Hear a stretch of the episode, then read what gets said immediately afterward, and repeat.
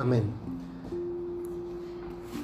Ven Espíritu Santo. Llena los corazones de tus fieles y enciende en ellos el fuego de tu amor. Envía tu Espíritu Creador. Y renueva la faz de la tierra. Oremos.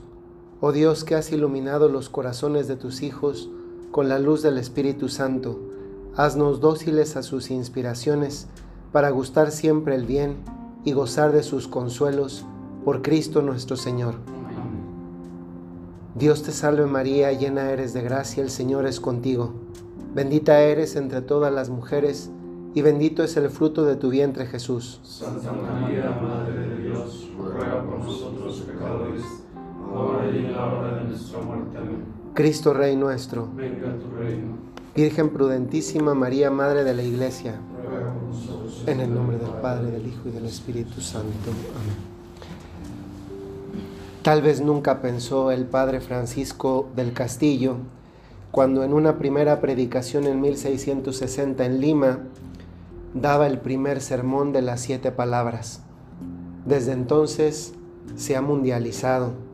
Ha pasado no solamente a todos los rincones de América, sino incluso a muchos lugares de Europa, Asia, África, Oceanía.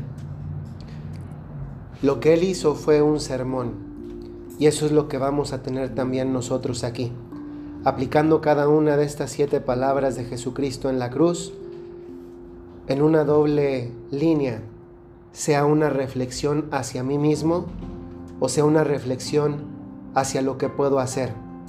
Esto apunta hacia nuestro propio ser, pero también apunta hacia nuestro propio hacer, a lo que somos y a lo que hacemos. Padre, perdónalos porque no saben lo que hacen. A lo largo de nuestra vida nosotros vamos aprendiendo un montón de cosas. Y conforme vamos aprendiendo nos damos cuenta que, que aquello que decía el filósofo, que cada vez nos damos cuenta que sabemos menos conforme sabemos más, es una realidad. ¿Quién de nosotros puede decir que lo conoce todo? ¿Quién de nosotros puede decir que ya tiene todos los conocimientos necesarios para la vida, cuando en realidad todos los días nos levantamos para aprender a vivir? Y justamente por esto nos damos cuenta que somos muchas veces ignorantes. Ignorantes acerca de muchas cosas que tenemos que descubrir, ignorantes también de lo que Dios quiere hacer en nuestra propia vida. Esta primera palabra es casi una dispensa que Dios da a los ignorantes. Y casi podríamos decir, utilizando lo que dice el pregón pascual, donde dice, bendita pena, bendito pecado que nos mereció tal Salvador, también podríamos decir, bendita ignorancia que nos, que nos, que nos otorga tal perdón. Pero es verdad también que conforme vamos avanzando en nuestra vida, sabemos muchas cosas también. Y esas cosas que sí sabemos, también son los dedos que nos apuntan. Lo experimentamos todas las veces que nos confesamos. Yo se los digo muchas veces a las personas y lo reflexiono para mí mismo en el examen de conciencia antes de la confesión. Qué impresionante que en la confesión no necesitamos de nadie que nos acuse. No necesitamos de nadie que nos señale. Somos nosotros mismos y nuestra conciencia. Somos nosotros mismos quienes dejando a Dios actuar en nuestra conciencia, somos capaces de acusarnos a nosotros mismos.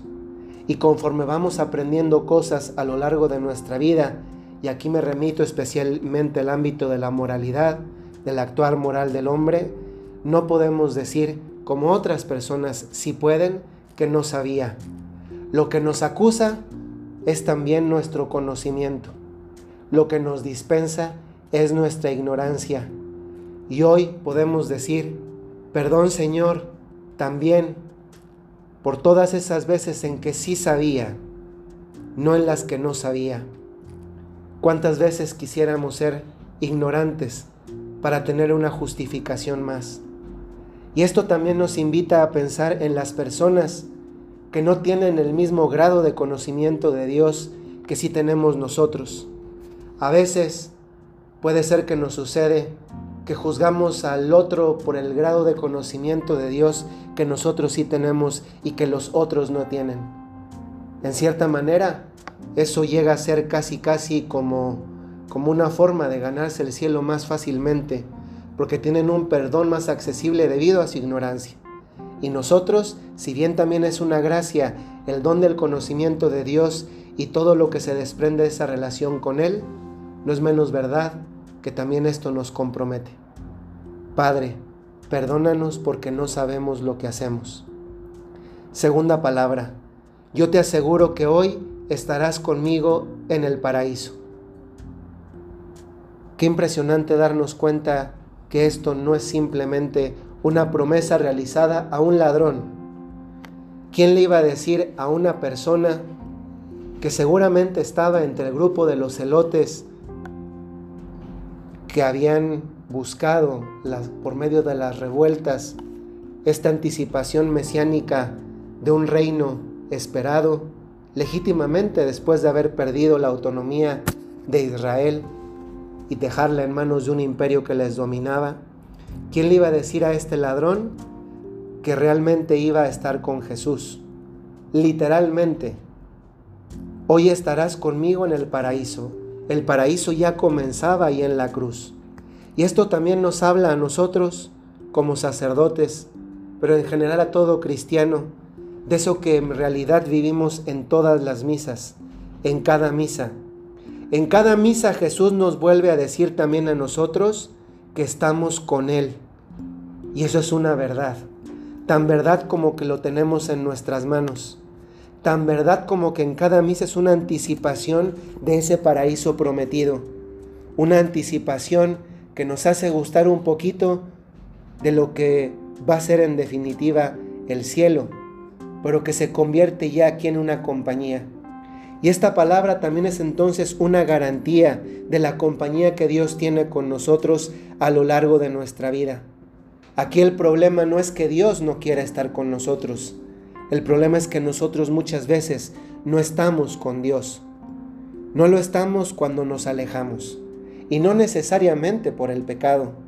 Hoy tal vez más grave en la vida religiosa y en la vida del cristiano en general no es tanto el pecado, porque el pecado sabemos cortar rápidamente cuando se trata del pecado mortal. Tal vez el problema más grande, el más fuerte en la vida de un cristiano sea hoy por hoy la sedia espiritual, esa pérdida del gusto por lo sagrado, por las cosas de Dios. ¿Cómo a veces nos puede pasar que solamente el hecho de escuchar rosario, via crucis, misa, meditación, ya nos produce cierto cansancio y cierto tedio.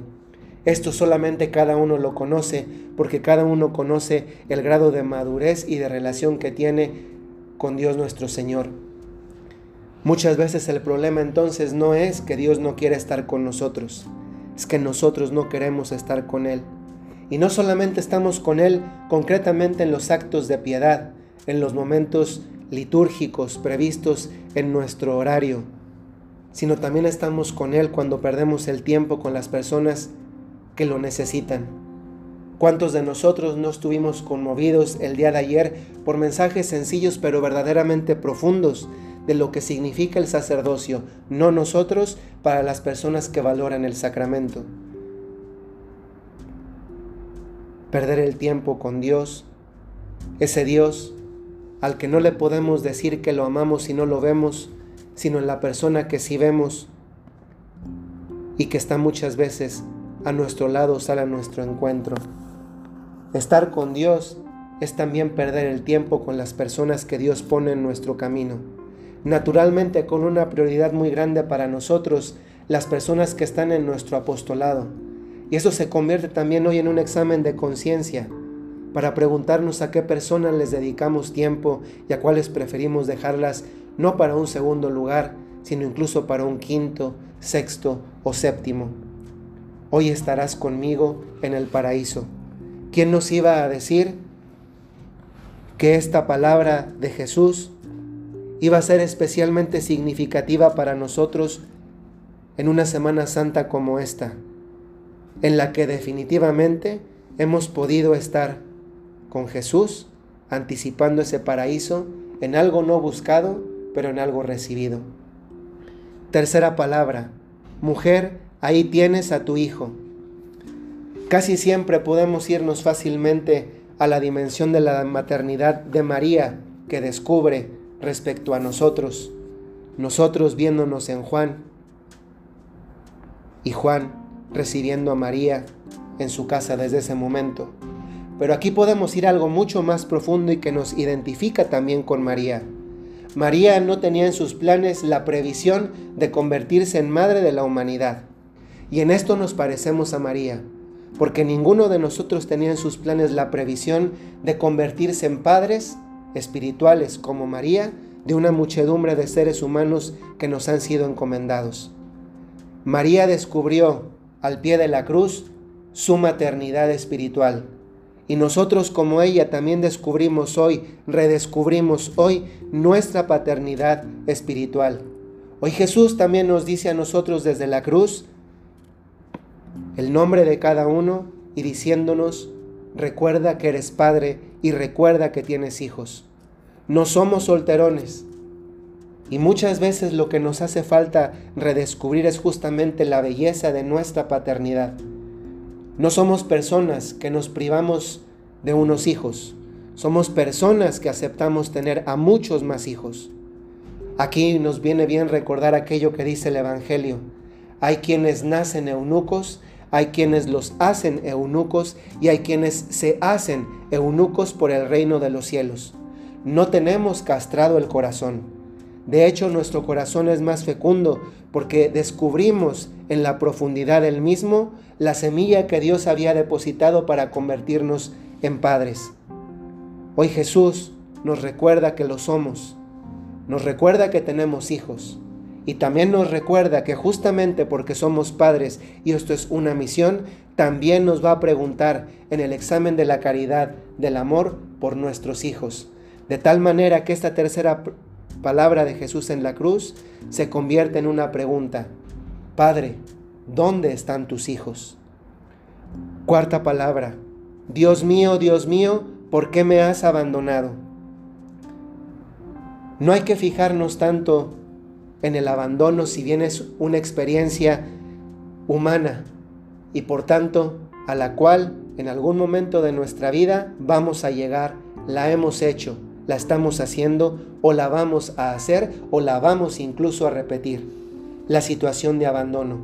Tal vez ustedes recuerdan el libro de los miserables, donde Fantín, en una época en la que ser madre soltera era muy mal visto, pero además en una situación de precariedad económica en la que no era posible mantener una niña, ve la necesidad de dejar a su hija Cosette con los Thenardier, una familia que para ella creía que era una familia noble, y se dedica al trabajo.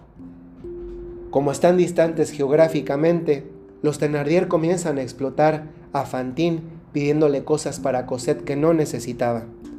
Y Fantine se ven por amor en la necesidad de cada vez ir haciendo más y ver que no le completa el dinero para mantener a su hija, mandando el dinero a los Thenardier. Era falso que Cosette necesitara cosas. Y solamente por amor a su hija, Fantine hace tres cosas de entre muchas otras. Dejarse cortar la cabellera tan bella que tenía, dejarse extraer los dientes tan bellos que tenía y finalmente llegar a la prostitución para poder mandar dinero a su propia hija. Una hija que no lo necesitaba y una hija a la que no llegaba el dinero. Y en el hecho de muerte se encuentran dos vidas, se reencuentran, Jean Valjean y Fantine. Y lo que le pide Fantine a Jean Valjean es que rescate a su hija, a Cosette. En un episodio de esa historia, en la posada de los Thenardier, pues a eso se dedicaban, los Thenardier mandan en un invierno a Cosette a que vaya por agua. Tiene que cruzar el bosque, un bosque oscuro, un bosque frío y un bosque solitario. No sabemos muy bien qué es lo que apanica más a la pequeña Cosette, pero Víctor Hugo logra plasmar muy bien esa escena al grado de podernos reflejar el miedo que hay en Cosette. atravesar el bosque frío, donde las, cada pisada cruje, hace crujir las hojas secas, donde la luz de la luna ilumina el suelo con las ramas dibujándose en ellas de manera escabrosa, y una niña sola, apenas cubierta en medio del frío, que cruza el bosque y que tiene que cargar dos baldes de dos cubetas de agua, que no sabe cómo va a poder. Y en un momento Cosette, en su soledad y en su miedo, ve una sombra y el miedo se incrementa. De repente esa sombra ya no se ve lejana. Esa sombra es una presencia y está atrás de ella. Su corazón late, ella ya no tiene miedo, ahora tiene terror. Pero de repente siente cómo los cubos de agua ya no pesan y cómo ese hombre lo acababa de ver unos días antes en la misma posada y era Jean Valjean. El terror se difumina, lo pierde. Jean Valjean le dice una palabra. Ya no está sola y el, y el miedo lo pierde. Hay momentos en nuestra vida en la que también nosotros tenemos miedo. El miedo es una experiencia humana que resume el abandono. El abandono es una experiencia humana que refleja la soledad. Y nosotros no podemos decir, porque no tenemos derecho a ello, ¿por qué me has abandonado? Porque si en algún momento de nuestra vida sintiéramos soledad o abandono, bastaría dirigirnos a Dios, orar, para inmediatamente darnos cuenta que estamos hablando con un tú diferente a mí. Y ese hablar con un tú diferente a mí, la oración, me hace darme cuenta que no estoy solo. Esta pregunta de Jesús, Dios mío, Dios mío, ¿por qué me has abandonado? tiene su respuesta. Esta pregunta que está tomada del Salmo 21 o 22 y que repite Jesús en la cruz es una pregunta existencial, sí, pero es una pregunta que tiene respuesta. Y la respuesta la tiene el domingo de resurrección. Cuando nosotros experimentemos la soledad o el abandono en nuestra dimensión humana, nunca la espiritual, nunca olvidemos que Jesús tuvo una respuesta. Es más, que Jesús fue la respuesta a esta misma pregunta el domingo de resurrección. Quinta palabra, tengo sed. Qué impresionante que la única oración que Jesús nos enseñó la única oración transcrita en los sinópticos sea la del Padre nuestro. Y en esa oración decimos algo que tiene relación con esto. Decimos, danos hoy el pan de cada día. Sí, Jesús nos quería enseñar a pedir el pan de cada día, porque sabía que si pedíamos el pan para la semana o para todo el mes, no nos íbamos a acordar de él hasta que se nos terminara al final de la semana o la del mes. Pero pedir el pan sin tener con qué pasarlo el agua, sería un alimento, una dieta insuficiente, incompleta, deshidratada. En esta palabra, el tengo sed, Jesús nos hace mirar a lo esencial. Nos hace mirar también al Padre nuestro, pan y agua. Nos hace recordar a cada uno de nosotros aquello que dice la Escritura en el Nuevo Testamento. El trabajador tiene derecho a su salario y también aquel otro, el que no trabaja, que no coma. Jesús nos hace ver a lo esencial. Y esto nos hace ver entonces también a lo esencial de nuestra propia vida. Si bien es cierto que necesitamos la comida y la bebida, y eso es una realidad experimentada tres veces al día en esta comunidad, no es menos cierto que necesitamos la comida y la bebida que vienen del sacramento. Y es impresionante que si tuviésemos que reducir, imposible, pero si tuviésemos que reducir qué significa nuestro sacerdocio, nuestro sacerdocio es esto, vino y pan, bebida y comida, que nos nutre físicamente, pero que sobre todo nos nutre espiritualmente. ¿Quién de nosotros podría sobrevivir sin celebrar la misa? Sería contradecir aquello para lo que hemos sido llamados. Tengo sed. Tengo sed no solamente aplica para nosotros. ¿Cuántas personas literalmente en este mundo tienen sed? Qué impresionante que en estos días se repitan frecuentemente dos cosas.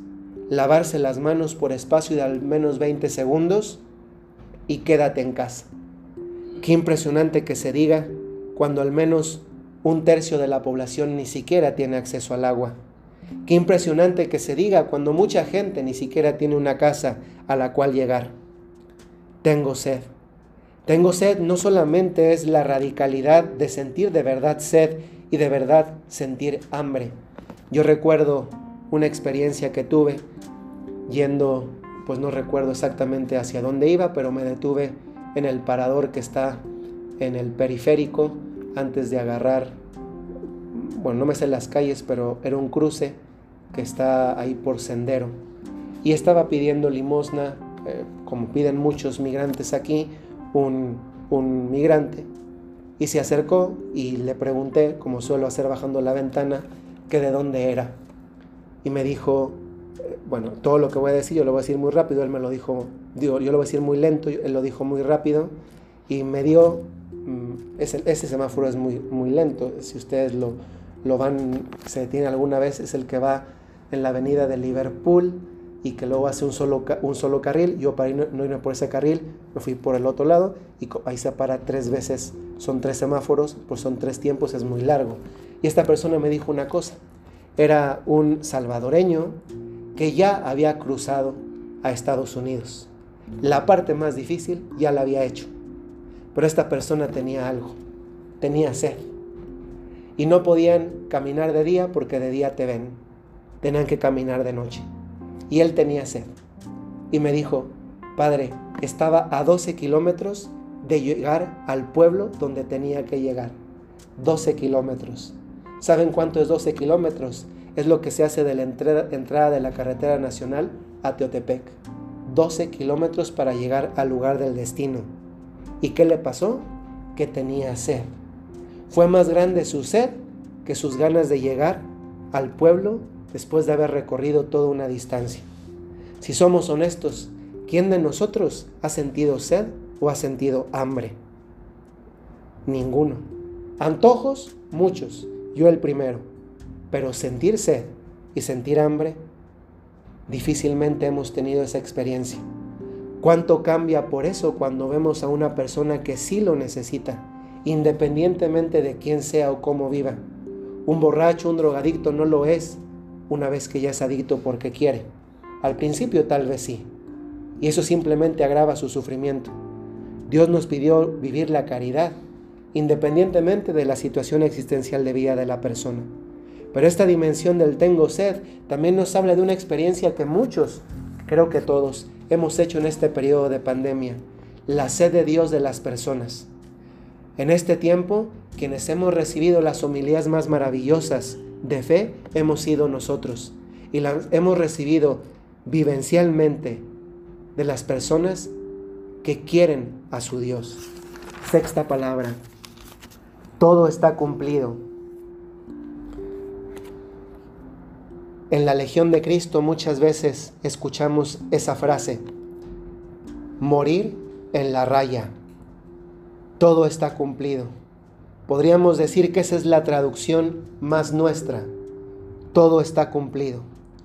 Si llegados a este, a este versículo hubiera terminado el Evangelio, hubiera estado completado la Sagrada Escritura.